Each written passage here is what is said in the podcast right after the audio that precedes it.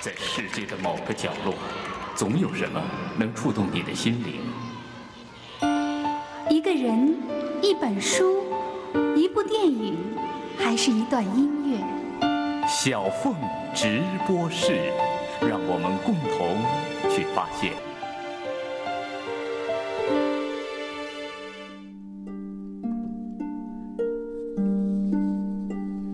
二十多年前的秋天，北京图书馆港台阅览室里，常常可以看到一位大学生来到这里读钱穆。整整一年的时间，他几乎将馆藏的钱穆全部读完。虽然几年之后，他再次来到这里，借阅最多的已经变成英文版哈耶克，但是钱穆对于他已似一剂慢性毒药，入骨入髓。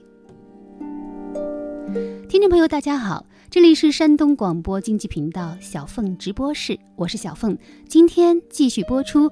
著名学者秋风访谈第三篇，关于他最喜欢的一本书和一部电影。他是华人哈耶克学会的发起人，曾经以一届奥地利经济学派为己任。他是中国儒家宪政主义的倡导者，如今以梳理华夏治理秩序为使命。从哈耶克到孔子。从自由派到儒家，这是一次背叛，还是一次涅槃？小凤直播室本期嘉宾，天泽经济研究所理事长、儒者学者秋风，姚中秋，敬请收听。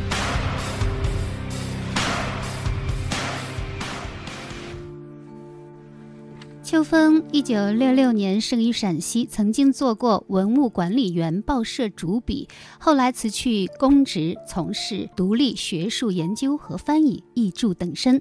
直到不久前，他才结束独立学者身份，担任北航高研院教授。而他给学生指定的中国文明文化史的教科书，竟然就是钱穆的《国史大纲》。钱穆，历史学家，又名钱宾嗣，江苏无锡人，历任燕京、北大、清华、西南联大等各大名校教授。一九四九年迁居香港，创办新亚书院。一九六六年移居台湾，曾任中研院院士。一九九零年逝于台北，其著述多达八十余种，流传最广的就是这部。国史大纲，那么从钱穆出发，经由哈耶克穿越至孔子，如今又重返钱穆，或许唯有如此，我们才能理解秋风从自由派转身到儒家的态度何以那样坚定，那样决绝。老师，您最喜欢的一本书是什么？一本书就是钱穆先生的《国史大纲》。这本书呢，可以说是二十世纪最伟大的一本历史学著作。最伟大，又捧上天了。对对对，把周朝捧上天，把儒家捧上天。那我喜欢的一定是最好的。其实我知道了，秋风在成为。哈粉儿、哈耶克粉儿以及孔粉儿、孔子粉儿之前哈，您还是一位钱粉儿，最喜欢钱穆了，对不对？您跟钱穆先生应该说是非常有缘。其实您在读历史系的时候，您那会儿猫在图书馆里，很大的时间也是在读钱穆。对，应该是八九年秋季入学读研究生，很多时间都是在逃课，但是老师并不责怪我，因为所有的老师都知道我肯定是在图书馆。那么很快我就选定了要做这个钱穆先生的研究。呃，然后九零年就开始到图书馆里面去看钱穆先生的书。你为什么就是要决定研究钱穆呢？因为他的思想很深邃，他的史学功底也非常的扎实。啊，尤其重要的其实是他的这个历史学的研究，始终是从中国内部的视角来看中国的历史。哎，这话怎么讲呢？因为我们二十世纪的历史学，它有一个最大的毛病，就在于它是站在中国之外看中国历史。哎。那我觉得，像中国之前都是一个很封闭的社会啊，又是一个史学很发达的社会，肯定就是说，整个一个历史的长河中都是站在中国内部看中国。那么，直到二十世纪打开国门了，这个时候大家才有眼光，说能够跳出中国来看中国，难道不是一种对于史学的发展吗？你看。秋风又暴露了他传统守护的一面，是不是？对，就是说，你看这个问题的一个知识的背景，可以是现代的，可以有西方的，就像我一样。其实我念历史系的时候，我感兴趣的都是西方的理论，但是你的立场必须仍然是中国的。你必须要明白，你现在要做这样的一个历史学的这个研究，你是抱着一个善意，抱着让中国文明自身焕发出生命力这么一个意图，还是抱着另外的一个意图？那这本书显然就是对中国历史怀抱着极大的温情和善意。对，所以我想大家应该明白哈，为什么秋风会成为现在这个样子？为什么秋风会从一个自由派变成一个儒家？他真的是中钱先生的毒中的太深了，嗯，有没有呃这个原因？有这个，有这个，有这原对对因啊对对。我觉得他这个书，你打开，你最应该看的就是这是一个作者的告白，或者一个要求，或者说是一个请求。他说：“凡读本书，请先具有下列诸信念。凡读本书，请先具下列诸信念：一、当今任何一国之国民，尤其是自称知识在水平线以上之国民，对其本国以往历史应该略有所知。二、所谓对其本国以往历史略有所知者，犹必附随一种对其本国以往历史之温情与敬意。三、所谓对其本国以往历史有一种温情与敬意者，至少不会对其本国历史抱有一种偏激的虚无主义，至少不会感到现在我们是站在以往历史最高之顶点，而将我们当身种种罪恶与弱点，一切推诿于古人。四，当信每一国家必待其国民具备上述诸条件者比较见多，其国家乃再有向前发展之希望。这什么含义？就是你要没下面这个信念，你就不要再读了。哦一种很坚定的立场，就是我就是有这样的一个信念，我是按照这样的一个信念写中国历史的。你要读我的书，你就具有这样的信念，否则你不要再读。这这不是秋风同志经常在微博上的表现吗？对对如果你。不爱儒家，您就别到我这儿来玩儿，对对对不对你爱玩什么玩什么，我不反对你。你去追求，比如你女权主义啊，或者什么呀，你去追求你，我不反对，我没拦着你嗯。我最爱说的一句话就是，我没拦着你啊。对呀，你看那天有一朋友说，呃，秋风老师，儒家能开出宪政来吗？不可能吧？嗯，然后秋风老师立刻给了他一个回复，说：“你把这门儿呢，你把这宪政的大门儿呢？对，还要让我给你 得太噎人？了。我还要让我给你掏买路钱吗？还要需要你批准吗？不需要嗯。哎呀，其实道并行而不悖。就你已经懒得跟人讲理儿了。对对对，你你觉得可能追求一个目标是嗯吧？有这么一个途径，对，那你去追求好了。你为什么一定要要让我跟你一起走呢？对不对？我已经觉得我有另外一条路，我这个路同样能够通往一个比你那个更好的这个目标。哎，你为什么要拉着我？嗯我，既不拦着你，你也别拉着我。对，所以那钱先生这个其实也是这样的一个立场，你不喜欢你可以不读，你去读你喜欢的去，但是你要读我的东西，你就需要具有某种最基本的一个共识，否则的话这没完没了了。你本来就不喜欢，然后你看了我的书，开始看一句骂一句，是吧？我这岂不是得不断的打喷嚏吗？这个，那钱先生提到的最主要的要求是什么？对他这个要求呢是非常经典的，呃，也变成了我们一些坚守这个中国文化的人的一个基本的一个宣言。他首先提出一个前提：任何一国的国民，尤其是自称知识在水平线以上之国民，也就是我们说知识分子啊、社会精英啊，这些人对其本国以往的历史应该略有所知啊。我们是一个中国人，我们就需要了解一下中国历史。我们的祖先是怎么一步一步走到现在来的？这个好像还没有什么问题，是吧？那么到第二条呢，很多人就不同意了，而我就很喜欢了。钱先生就说：“所谓对其本国以往历史略有所知者，犹必附随一种对其本国以往历史之温情与敬意。尤必就是尤尤其必必须对对本国历史怀着一种温情也。就是说，嗯你怎么去认识本国的历史？这不仅仅是一个知识的问题，还有一个情感的问题，有一个立场的问题。如果你站在中国之外来看中国，那么你对这个中国的历史其实就不可能有一个比较客观的这个认识，你一定对它是横挑鼻子竖挑眼，看见什么东西都想批判。但是如果怀有这么巨大的温情和敬意的话，他会不会又看哪儿都觉得，哎呦哪儿哪儿都好，哪儿哪儿都美，中国历史简直就是光明灿烂呢？呃，难怪李敖说。钱穆致史有一个太大的问题，就是他对中国历史有点太满意有温情和敬意呢，并不是偏袒。关键的问题是，你现在知道你现在是给自己看病，你明白这个意思吧？所以呢，我现在看病呢是要找出我的毛病，这个当然是要找出来的，对吧？对但是我还要发现我自己的生命力究竟在哪儿。然后我现在做的这个工作是要把这个生命力的这一部分要扩大，让它去克服那些癌细胞，对不对？哎，你不能现在抱着一个外在的立场，因为你看见人另外一个人很强壮，然后你就现在就在自己的这个身上不断的找好像那些不好的东西，结果你最后你越看你对自己越失望，最后你拿刀抹脖子了。自杀派，对对对对，其实二十世纪中国的这个很多历史学家都是这个自杀派，他基本上就断定中国的政治思想史就是一个专制思想的历史。哎，比如说孔子是吧，儒家啊，他们做的工作就是给专制涂脂抹粉，嗯，就是他们维护专制。嗯，而且这个说法其实很流非常流行对吧对，这样的历史对我们没有任何意义啊！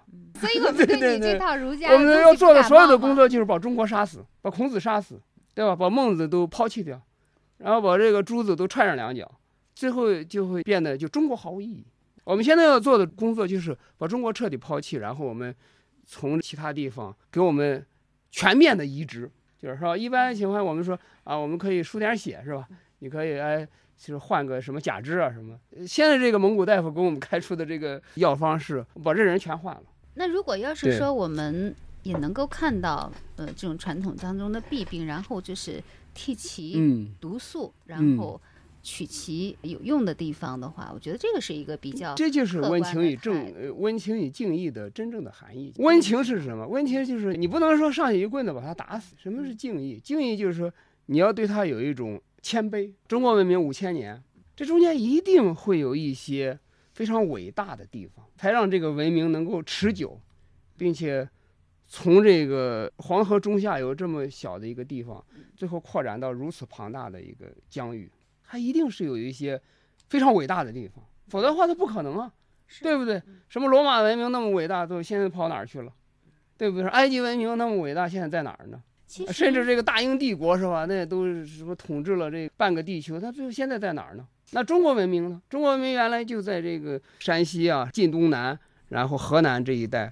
那么后来它不断不断一步步的扩大，而且它现在仍然是一个文明共同体。没错，其实中国的这个古代的文明，就是说在现代呃西方自由民主制度开出来之前的话，嗯就中国古代的治理是全球最佳模式，对不对？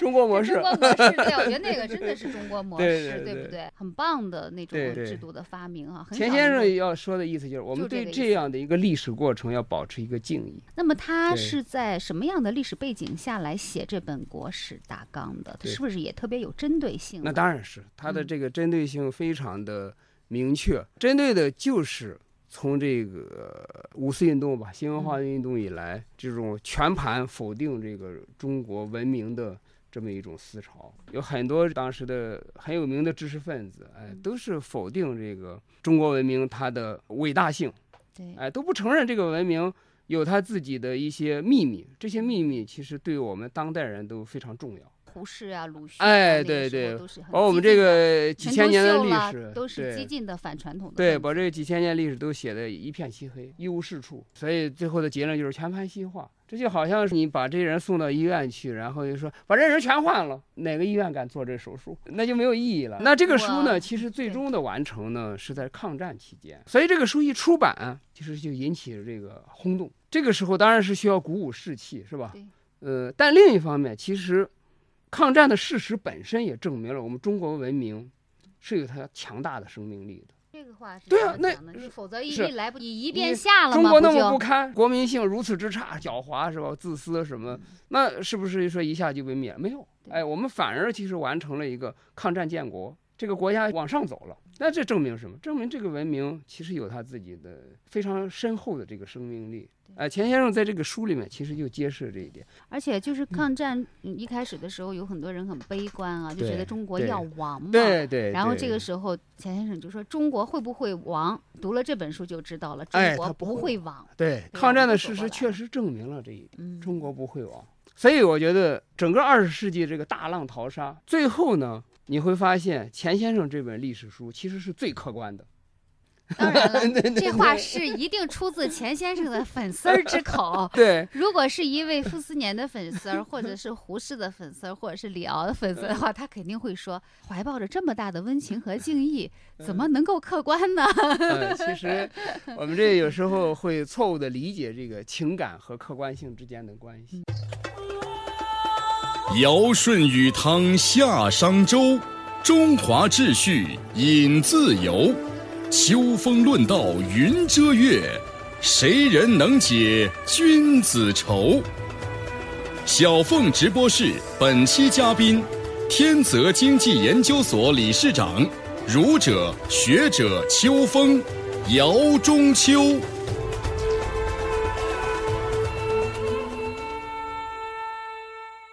那么，国史大纲啊，钱穆先生的这本书我。久闻大名，家里也收藏了一套，但是我一直没有读，因为它是竖排嘛，然后繁体字，觉得读起来比较的累一些，所以就没好好读。但是他这篇序言我是读过了，我觉得写的这个文采是真的是相当的棒哈，相当有力量，尤其是他其中关于中国历史和罗马历史的那个比较。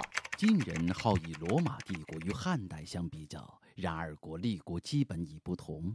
罗马乃以一中心而延伸其势力于四周，仅此中心尚富有贵族平民之别。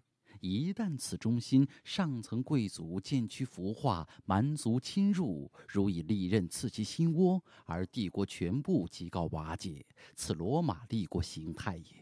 秦汉统一政府并不以一中心地点之势力征服四周，实乃有四维之优秀力量共同参与，以造成一中央。且此四周已更无阶级之分，因此其建国工作在中央之地构，而非四周之征服。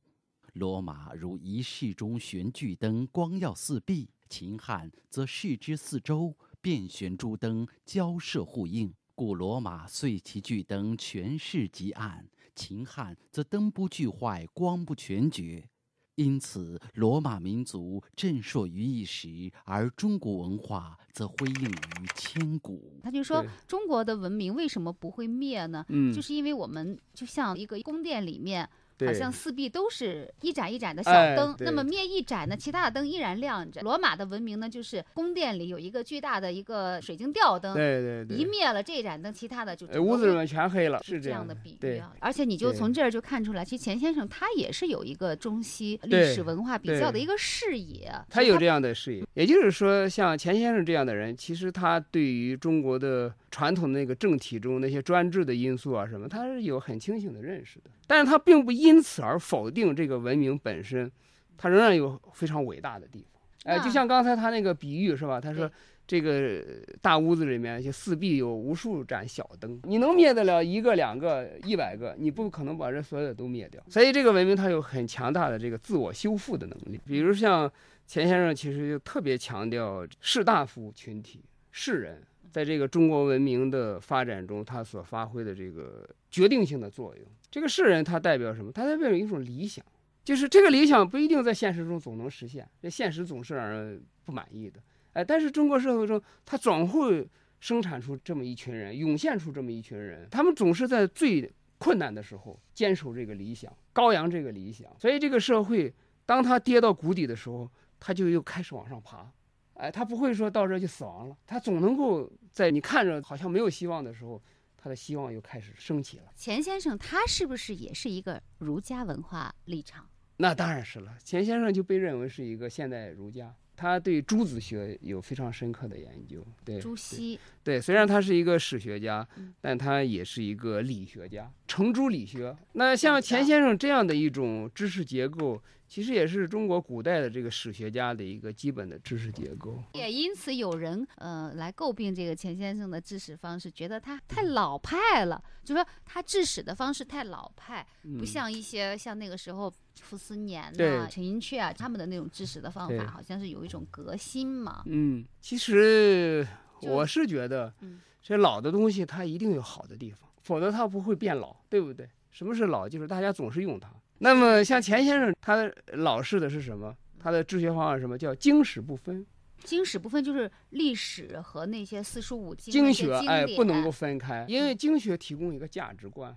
你如果说没有这个价值观，你读历史啊，这就容易中毒，容易这个走火入魔。因为历史里面讲的是什么？历史讲的都是异常现象，对吧？你每天吃喝拉撒睡，那历史讲你干嘛呀？那一定是出现了一个非常之人，而这个非常呢，在历史中他经常是干坏事儿，没错。对吧？我告诉你，青龙老师，你说到这儿啊，我特嗯别想跟你交换一个心得，就是嗯我真的正儿八经认真读过一套历史书，我觉得写的嗯非常的精彩，嗯而且我读的时候，其实我也。就有点咬牙切齿，嗯当然也是嗯爱这个文化，嗯觉得历史很有意思哈。但是读了之后，你就觉得，哎呦，中国几千年的社会真是太黑暗了。嗯何止是黑暗，简直令人毛骨悚然。嗯就是博洋的那个啊《中国人史纲》，对它里面就是大量的这种历史的嗯异常的时刻的这种记述，尤其是帝王将相，就是为了。呃，篡权，儿子杀父亲，嗯弟弟杀哥哥，嗯甚至于母亲杀孩子的事情都会发生哈，嗯，真是令人发指。就是古代的人写历史书，他就是专门要记载这些事情。他的目的是什么？目的是鉴戒，就是要让你这个后人啊，要以此为鉴。以史为镜，哎，你就以后不要再犯这个同样的这个错误了可。以知兴替。哎，他是有这么一个意图。那么我们现在人呢，因为都不读经了，哎，所以就看这个东西看得津津有味。大部分的朋友呢，可能读起来就往上看，哎呀，从这里面能看点厚黑学的这个策略，是吧？没错。学点计谋，学点怎么去相互欺骗，怎么去害人，嗯怎么学点这个招儿。有些人呢，就比如像你是吧？嗯刚才你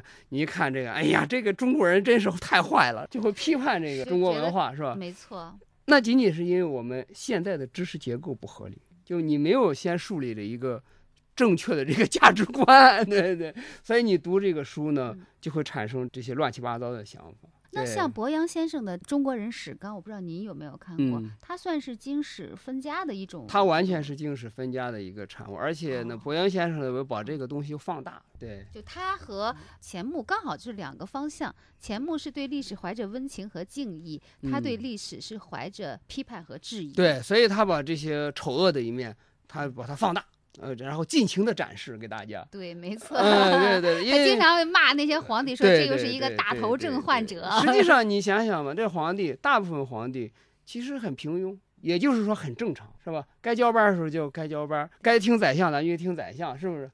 然后这里你想那史官他会写他吗？他肯定不会写吧，因为写这有什么意义？这个对吧？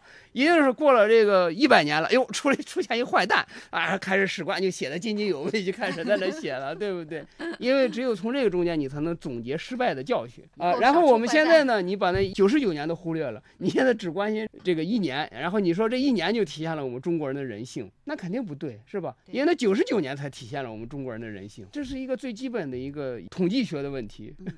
很有意思。那你刚刚也提到了钱穆先生是一位儒家啊，那么嗯他在这本书当中也记述了儒家的几起几落。我想知道这个几起几落、三起三落什么？嗯是不是也对你有一些影响呢？对，其实文明这个演变的过程很复杂。我们好像曾经说过啊，这个人所建立的一切的制度，它都会死亡。一个文明它总是有周期性的，它有一段时间它的生命力会非常强，过了这一段时间它就开始衰败。在中国的历史上，哎，它也是有一个很明显的一个周期性的现象，是吧？比如说，先有周，是吧？周的这个文明是一个巅峰，哎，那么然后接下来是个战国秦，这是比较混乱，是吧？那么接下来是两汉，哎，这又是一个巅峰，是吧？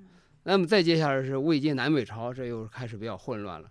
然后是一个隋唐，但隋唐很短暂。那么中间就是中唐到这个五代，又是一个大混乱。那接下来就是宋，哎，这就是宋是我们看到的这个中国文明的一个巅峰，可以说是非常优雅、非常高贵的一个时代。呃，那么接下来又是这个蒙元，是吧？这个野蛮人的征服，然后接下来是明，短暂，接下来又是一个这个北方的这个游牧部落的一个征服。所以你看它，它很明显的一个周期性。那么钱先生在这个书里面特别讨论的是说，一个文明它走向这个鼎盛，是这个儒家士大夫他发挥了非常重要的作用。当然，这是指在儒家出现以后了，是吧？也就是汉的文明和这个宋的文明，哎，它都是这个儒家士大夫积极的努力的一个结果。因为儒家士大夫把一个理想注入到了这个社会中去，让这个社会往上走，去追求这个一个精神性的目标，追求一个高尚的目标。呃，那么在其他的这个时代呢，因为缺乏这么一个有效的提升，其实这个整个时代的人心都是往下走。这个往下走最主要的表现就是追求物质、追求权力啊，追求金钱什么嗯嗯嗯什么之类的。这样的一个追求一定会引导这个社会是往下掉，因为这些东西其实它会让人不断的禽兽化。就是让人变得不断的回到这个动物的这个本能去，嗯，而一个人，一个人他追求理想，追求这种一个精神上的目标，他会引领人向着一个人的方向去提升。所以我们就嗯明白了为什么秋风会在这个时代用十年的时间嗯，完成了像儒者的这样的一个转型哈，因为好像是历史又到了这样的一个交替的时刻，是吗？在您看来，对，所以您希望在这个时候扮演一个儒家士大夫的 角色来呃，提振士气，对吗？因为儒家教给你的是如何有尊严而健全的生活，仁义礼智信是吧？温良那那三恭俭让。纲五常的那君君臣臣父父子子呢？啊其实这个东西呢，呢我想我们现代人呢，对他的看法，其实都是来自于这个望文生义，哎，没有仔细的去辨析它的真实的含义，它在当时的那个语境中所扮演的那个角色。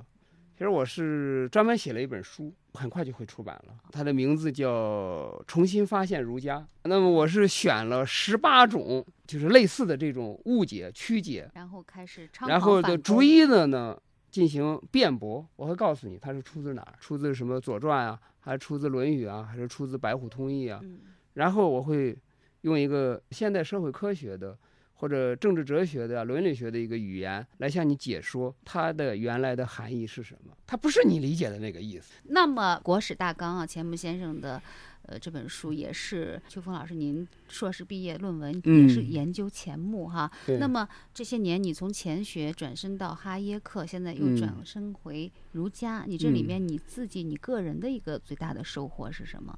应该说，这个收获就是我对中国文明、中国的历史、中国的文化，尤其是对儒家，有了更深刻的感情，有了带着感情的这种智力的投入。所以我自己觉得啊，我也许可能比现在的很多历史学家，包括社会科学家，他们更准确地把握了中国文明的脉络。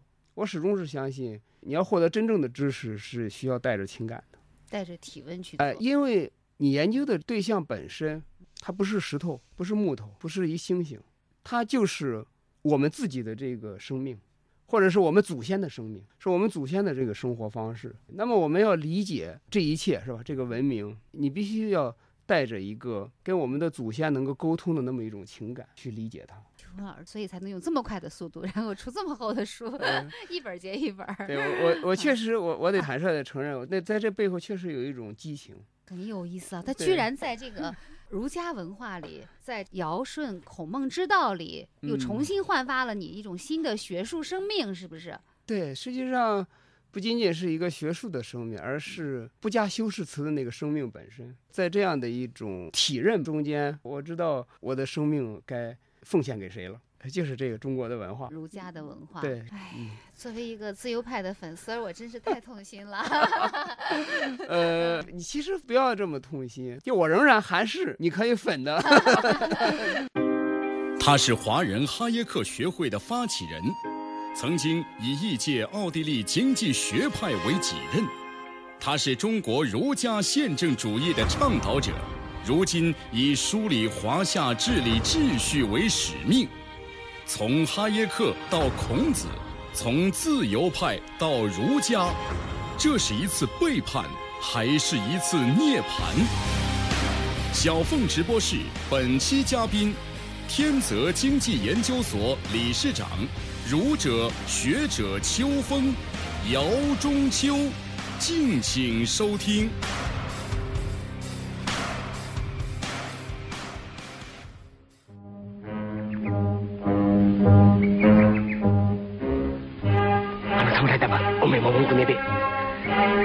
早く言え松が言えると面倒だぞ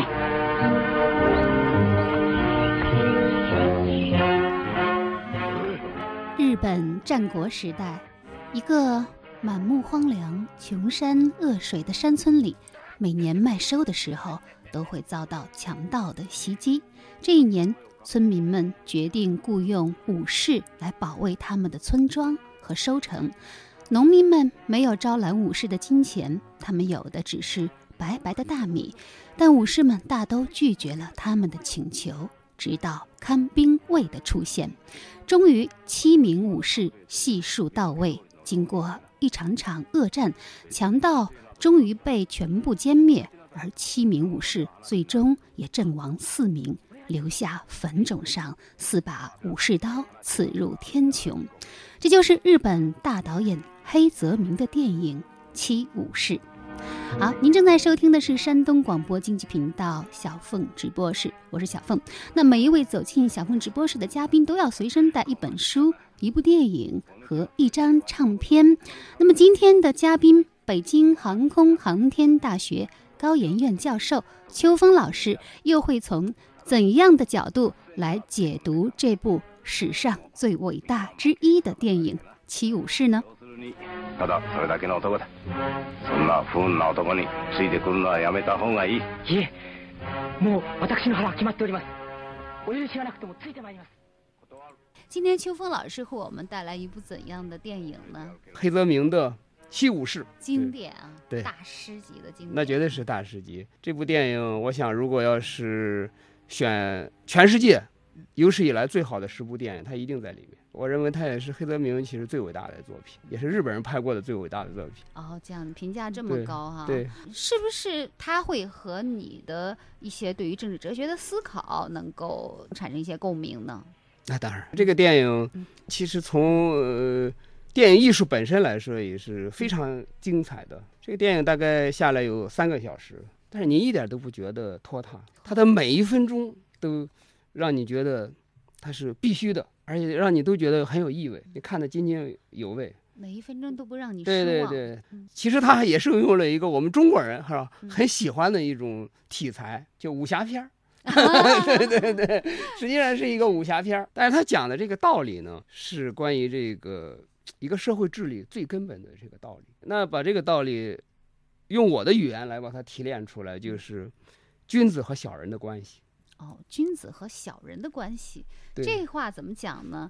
其实我想，可能看过这个电影的朋友都知道，它这里面就是讲一个乡村嘛。对然后这个乡村呢，经常遭到山贼的袭击，然后官府呢又只管征税，不为他们提供保护。对那么在这种情况下呢，这些村民们就没有办法了，走投无路的情况下，他们想到了一个招儿，就是说去雇佣一些武士对来为这个小小的村庄提供保护。然后这个七武士就是这么来的哈，对一共找了七个人，对那这里面你所谓的君子和小人的关系，你的意思是不是说武士是君子，农民是小人？呃，日本农民是小人、啊。对对，要讨论这个问题，其实我首先要就是澄清一下这两个词的这个含义啊。好，因为我们一听这个君子和小人，马上就会联想到这是坏人和这个好人，是吧是？其实，在古代啊，比如说孔子讲你这个是君子是小人，有的时候他是有这样一个道德评判，但他没有那么强烈。那更多的时候，其实他是指一在一个社会结构中的一个地位。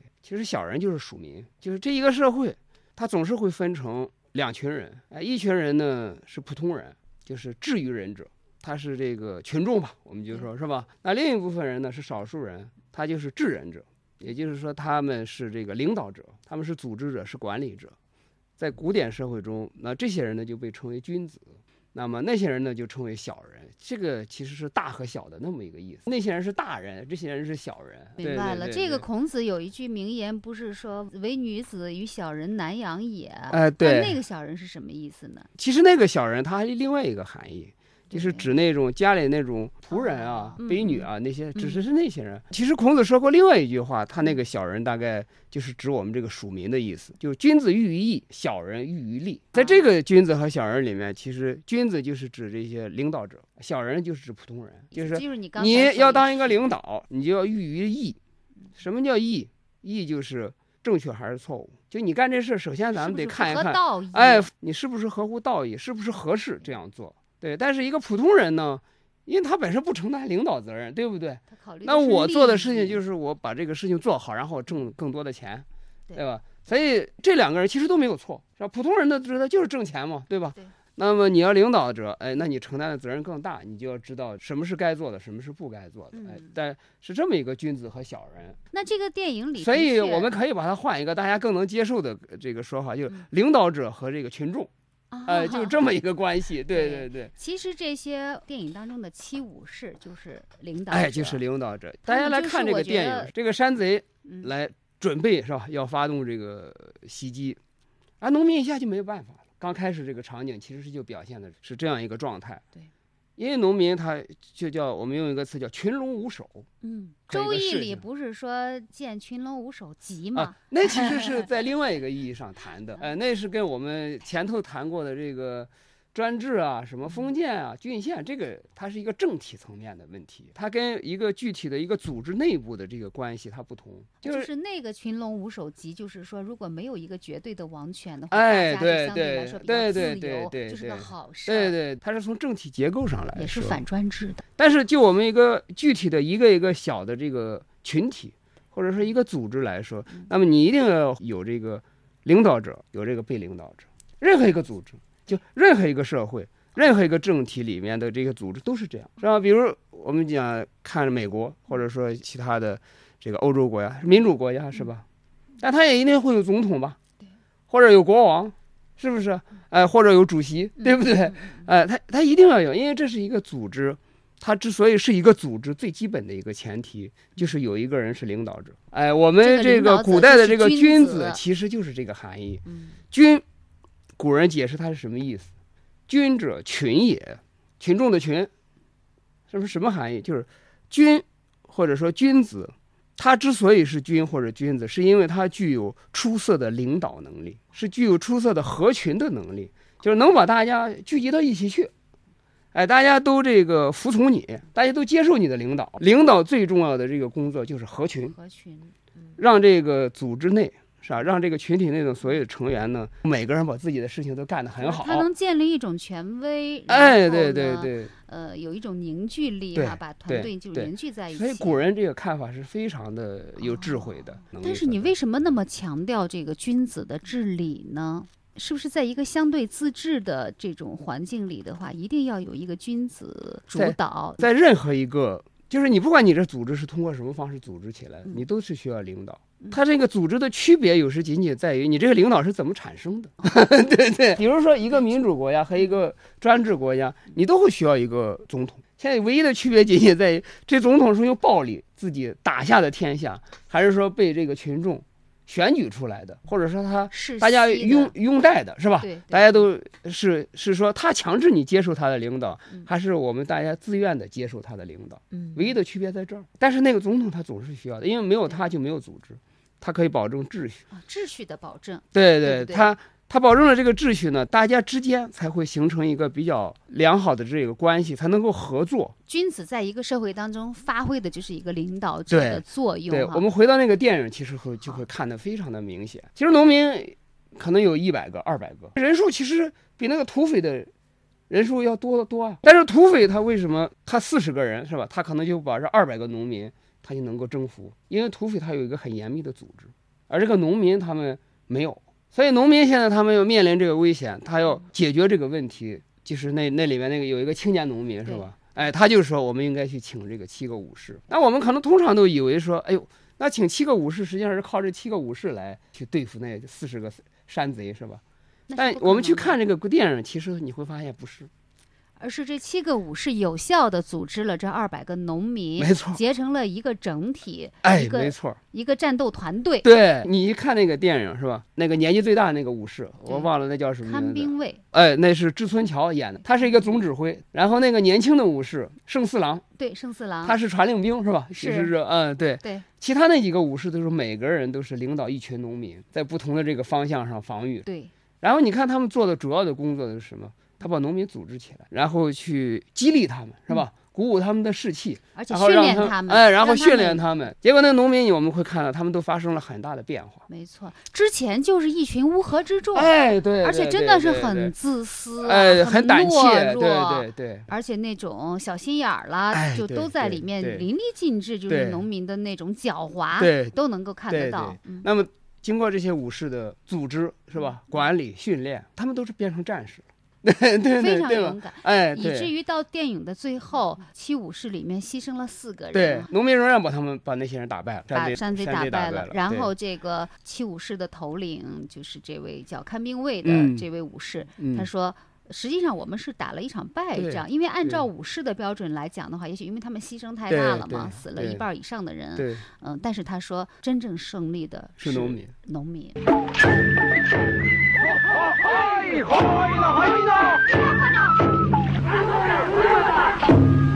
今度もまた負け戦だったなおいや勝ったのはあの百姓たちだ わしたちではない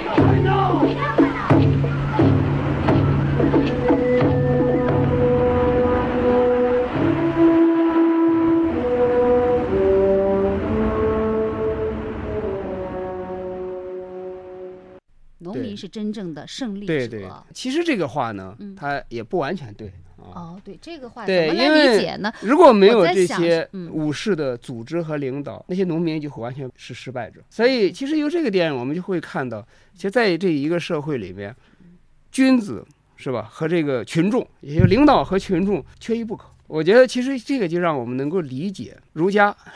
我又回到儒家了，是吧儒？家关于一个社会的治理，它有一个最基本的想法，是什么？哎，就是这个社会里面一定要有君子。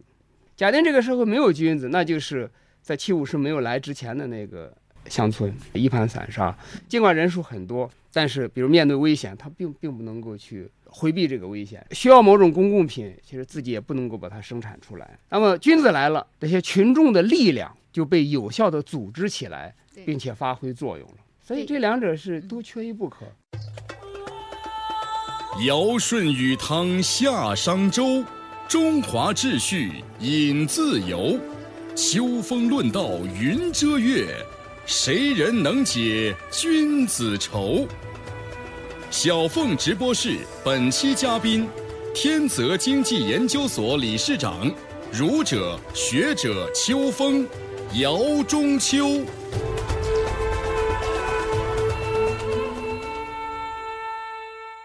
对，其实这两年、嗯我也听过你的讲座，好像你特别强调绅士治理，特别强调君子主导的社会，而且现在你也是提倡大家都来做君子。，对，其实就跟这些思考是我觉得我们呃，现代社会其实现在中国社会最大的问题就在于君子太少。以前中国传统社会最好的地方就在于，就每一个这个基层社会都会有若干个君子绅士，他们来组织大家生产和分配这个公共品。比如说一个村庄是吧？哎，总会有几个读书人，哎，有几个知书达理的人，是就是我们通常讲的乡村绅士。他们可能就读演义小说，哎，知道这个忠孝节义、礼义廉耻，所以他知道这个什么该做，什么不该做，也就是君子喻义。他们把这个可能不读书是吧，也不识字儿，太多的关心自己家里的这些农民啊什么，把他们组织起来，让他去做一些公共圣性的事情。那么由此，这个乡村社会呢，也就形成了一个公共秩序，修路铺桥啊，这都有人干了，是吧？对，我们办个学校啊，是吧？哎，去建个祠堂啊，去建一个庙啊，是吧？这红白喜事怎么过啊？其实大家都有这个章法了。哎，其实我在看这个电影的时候，我就在想。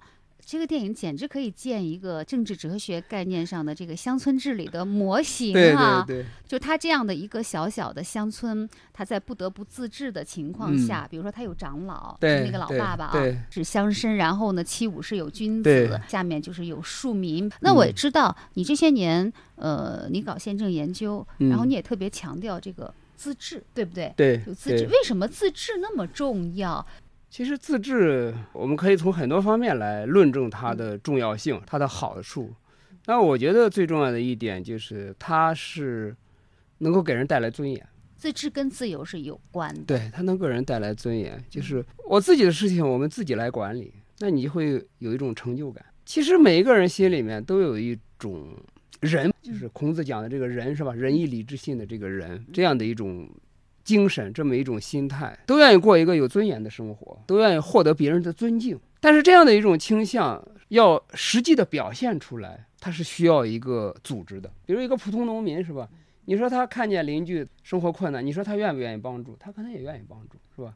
哎，但是如果说让他一个人，他会觉得，哎呀，我这帮助他是吧？我这不一定能够发挥多大作用，没准别人还说我是吧？那么这个时候，假定说这个有一个宗族，让大家集腋成裘，我每个农民你只要拿一文钱，我们现在这个二百户凑起来是吧？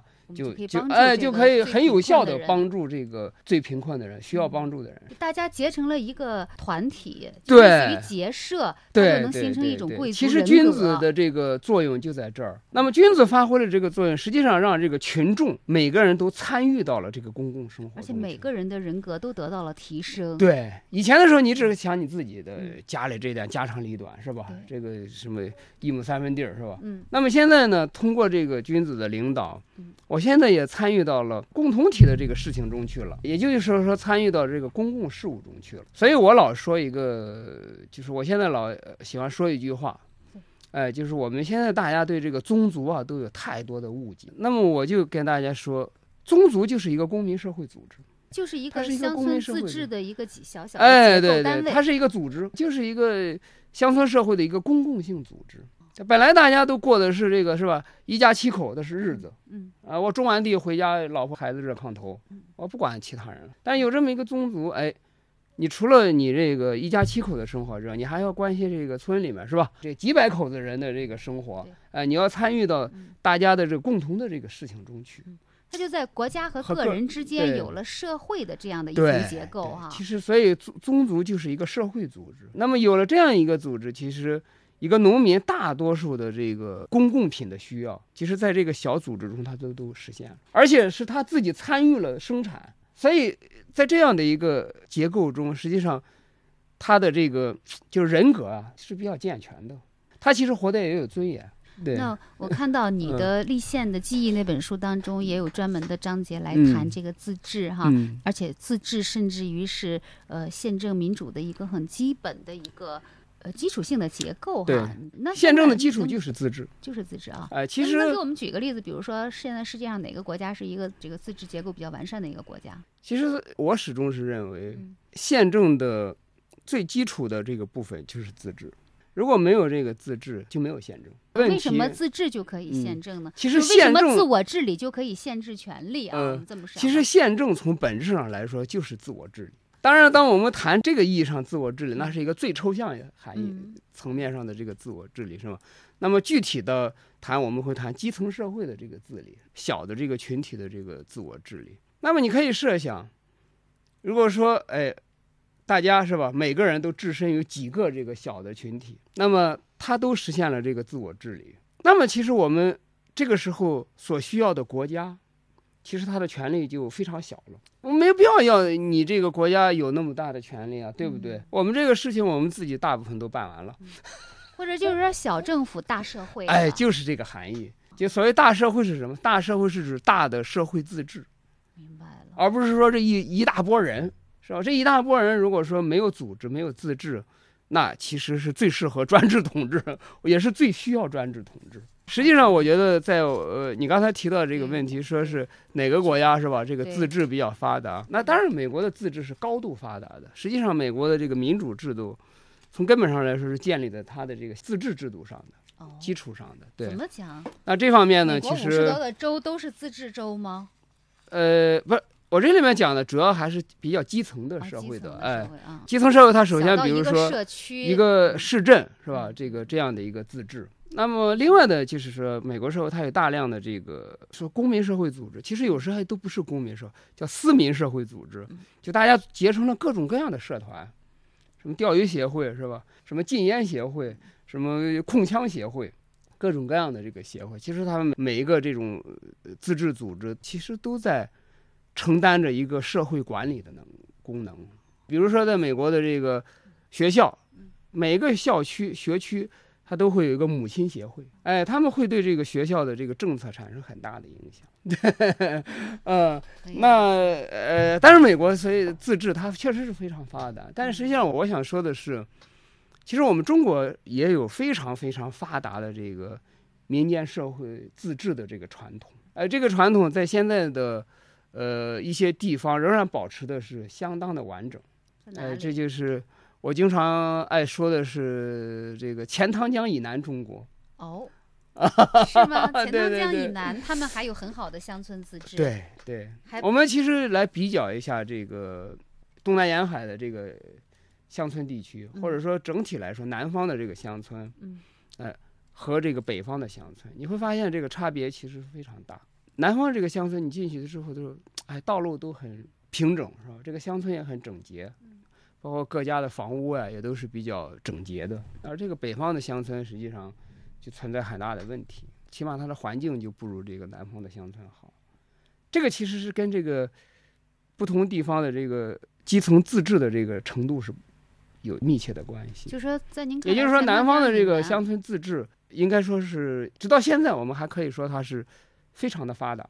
它一直应该从宋明以来吧，都是这样，一千多年了。实际上，我老爱说这么一句话嗯，就是如果说中国传统的社会治理模式存在问题，那主要是存在的这个比较顶层的这个政体层面。哎，政体层面我们曾经讲过是吧？它是霸王道杂之，对这个皇帝的这个权威啊，始终是比较大。那这个问题呢，确实是没有有效的解决。但是中国基层社会的治理，我可以确定的说，它是全世界最好的。所以这个是我们中国其实是非常优良的这个传统，绝对比那些欧洲的哎，要好得多要好。得对多对对，山高皇帝远嘛，就大一统的情况下，那不是挺好吗皇权不下县，对对，皇权不下对县的情况下，那么嗯就靠着这些乡绅啊、对君子啊，对来来治理哈。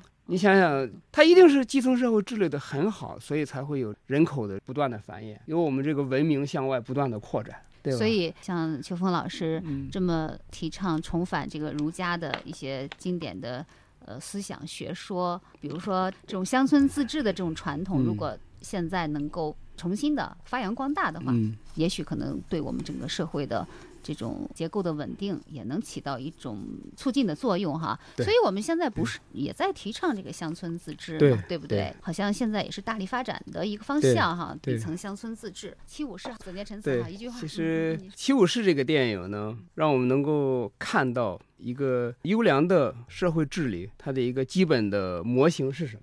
这就是君子非常重要。假定这个社会没有君子，那就是在七五式没有来之前的那个乡村。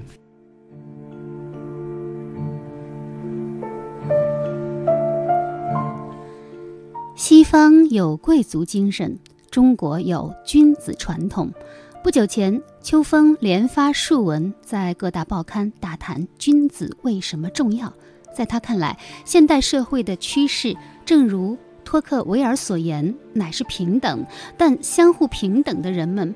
必然倾向于相互隔绝，如此原子式存在的人，没有能力维护自己的权益。现代社会要克服其内在陷阱，就必须局部的借助于非平等的机制，那就是养成君子。没有君子的启发领导，一般人将无法克服其相互隔绝的自然倾向，也就没有公共生活，没有公共产品，而没有公共产品，没有公共生活，相互隔绝的私人绝不可能稳定的保有其产权。那么，儒家之学正是君子养成之学，儒家养成之士君子群体就是中国文明的守护者。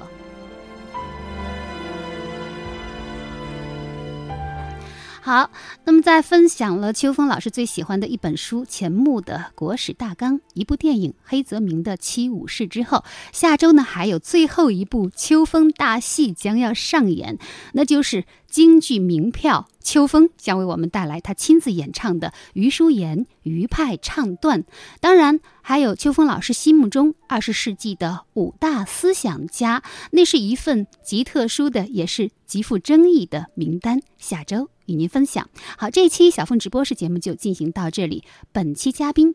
著名学者、天泽经济研究所理事长邱峰、姚中秋，主持人小凤代表节目总监张新刚共同感谢您的收听，也欢迎您关注本人新浪微博小凤丢手绢。当地的华人呢，请我演讲进行做这一次。大家好，这里是山东电台经济频道小凤直播室，我是小凤。是他为我们打开了一扇独特的窗口，使我们看到了另外的人、另外的事、另外的精神。小凤直播室，我特别想跟释迦牟尼聊聊天儿。就哪怕魔鬼，就只要他变成孤单的时候，我绝对站在他那儿。就用那个台湾腔的普通话跟我说话说：“梁文道啊，我跟你讲啊，像你这种人呢、要出来混哦，很容易了。”汇聚最具活力先锋人物，展现最具价值精英思想。小凤直播室，